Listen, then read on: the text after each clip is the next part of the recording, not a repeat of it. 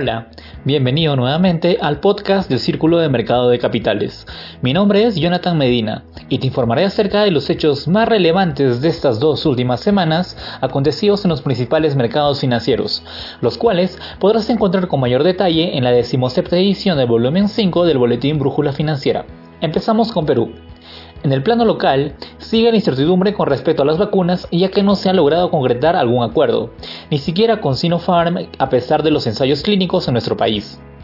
Por otro lado, el Estado ganó el mayor reconocimiento al mejor bono de Latinoamérica gracias a la confianza de los inversionistas como resultado de nuestros sólidos fundamentos macroeconómicos. Asimismo, InRetail Peru Corp anunció la compra por 360 millones de dólares de los supermercados macro, consolidando así una participación de mercado que aumentaría de 10 a 12% después de la adquisición. La economía, además, tuvo una contracción menor en octubre, lo que significa que se viene recuperando.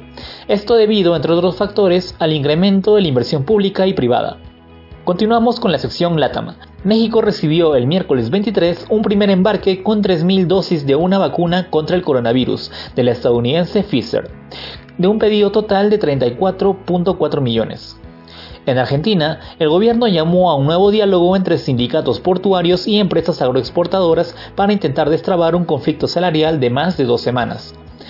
Pasando a Chile, el jueves 24 se empezó a administrar las primeras dosis de la vacuna contra el COVID-19 de Pfizer BioNTech en trabajadores de salud. Y cerramos con la llegada de la vacuna contra el coronavirus argentina. También el jueves 24, en un vuelo desde Moscú, llegaron 300.000 dosis de la vacuna rusa Sputnik 5 a la tercera economía de Latinoamérica. Pasamos a la siguiente sección. En Estados Unidos, el reciente proyecto de ley aprobado por el Congreso que brindaría subsidio a millones de estadounidenses ha sido rechazado por Trump, quien exige un aumento en el monto de ayuda directa. Por otro lado, la Fed permitió a los principales bancos de Estados Unidos la reanudación de la recompra de acciones una vez que informen sus ganancias el próximo mes. Asimismo, al país norteamericano le espera una negociación de aranceles de biodiesel con Argentina, dado que el porcentaje actual de arancel respecto al precio es de 130%.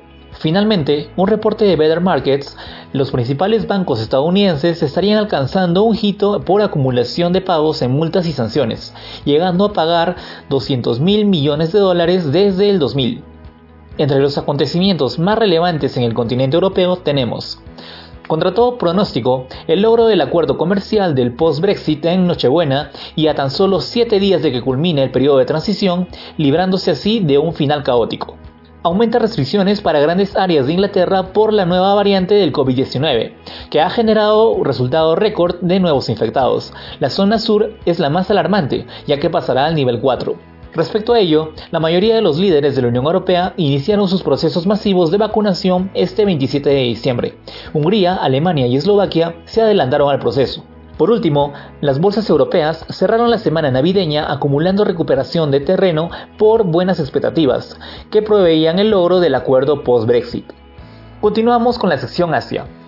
China podría superar a Estados Unidos y convertirse en la mayor economía del mundo para el año 2018, informó el Centro de Investigación Económica y Empresarial, producto de la marcada diferencia en la recuperación económica frente a la pandemia del COVID-19. Asimismo, el Banco Central chino mantuvo su tasa de referencia de préstamos en 3.85%, manteniéndolo por octavo mes consecutivo. Por otro lado, la compañía de comercio electrónico Alibaba continúa siendo investigada por el gobierno chino por supuestas prácticas monopolísticas.